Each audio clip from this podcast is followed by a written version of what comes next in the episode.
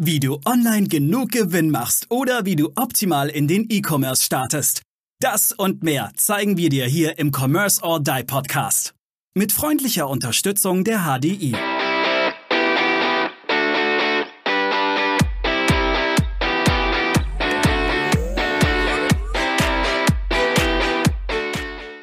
Hey Siri, okay Google und hallo Amazon Alexa oder hallo Computer. Das ist die Welt der Sprachassistenten und du bist hier im Commerce or Die Online Podcast. Schön, dass du wieder eingeschaltet hast. Und heute gibt es von mir, Aaron Kübler, wieder eine Solo-Folge, nämlich zum Thema Sprachassistenten und weshalb du das für dein Marketing auf dem Schirm haben musst. Ich selber muss gestehen, ich habe ähm, außer Siri von meinem von meinen Apple Devices bisher nicht so viele Sprachassistenten in Benutzung. Also ich habe weder ein Google Dot zu Hause oder wie der heißt und noch eine Amazon Alexa, noch sonst irgendwelche Sprachassistenten, weil ich mir so ein bisschen in der Vergangenheit, also aus privater Sicht sage, okay, super, ich kann da durchs Licht anmachen. Wahnsinn. Aber ich kann auch einfach vom Sofa aufstehen und das Licht händisch anmachen und mich bewegen. Ja, also habe das einfach so ein bisschen belächelt.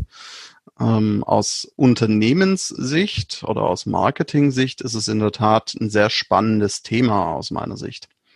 Nämlich beginnen wir einfach mal, während Amazon, Alexa sehr und Google sehr viel Daten auch sammeln, beziehungsweise auch mittlerweile meiner Meinung nach sehr schlau sind oder immer schlauer werden, ist das bei Apple Siri, naja, ich sage es jetzt mal so, meiner Meinung nach etwas noch im Hintertreffen.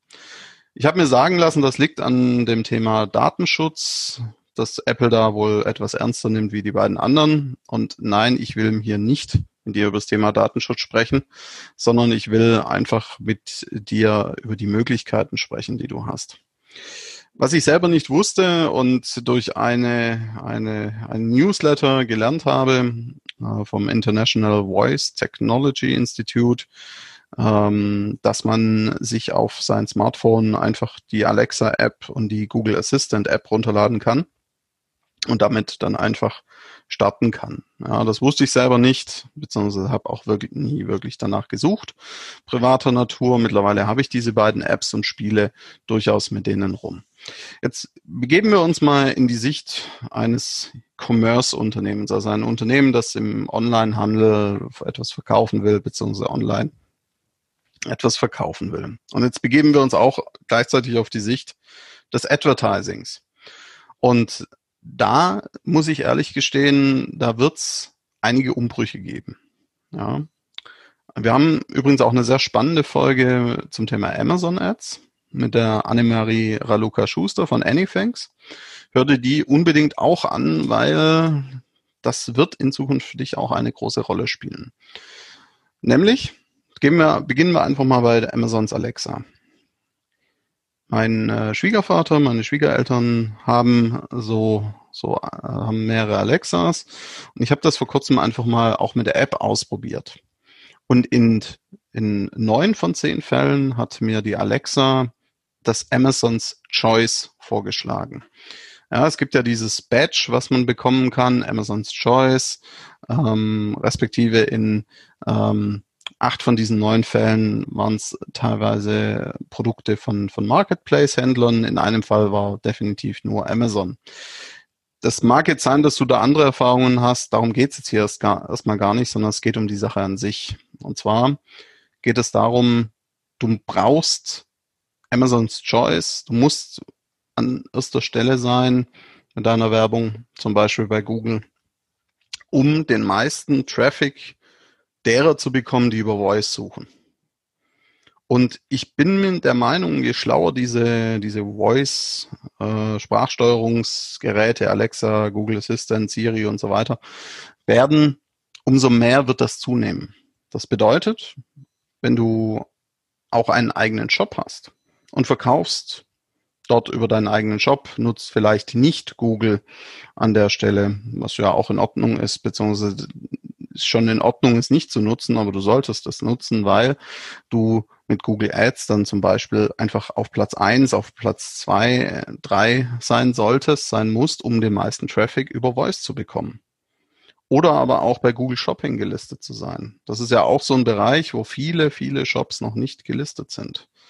Ja, ich springe jetzt hier in dieser Folge immer so ein bisschen zwischen Alexa und äh, dem, der, dem Google ähm, hin und her.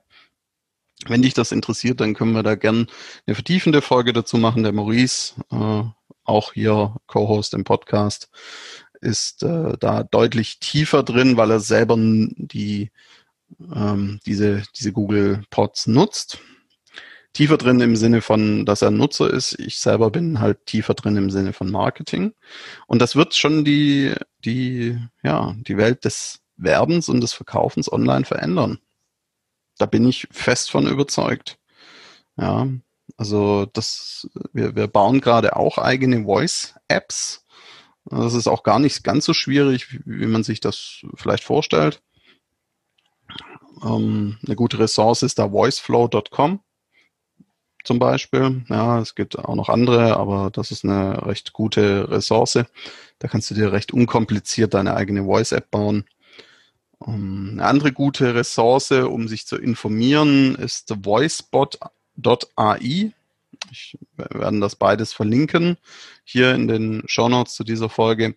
Und ich möchte da jetzt auch gar nicht so viel tiefer reingehen, sondern ich möchte einfach dich ermutigen, beschäftige dich mit dem Thema, setze dich mit dem Thema auseinander und überleg dir, wie du das für dein Marketing einsetzen kannst und willst, weil es wird kommen, ja. Und du kannst jetzt natürlich den Kopf in den Sand stecken und sagen, ja, nö, wird zwar vielleicht kommen, interessiert mich aber nicht.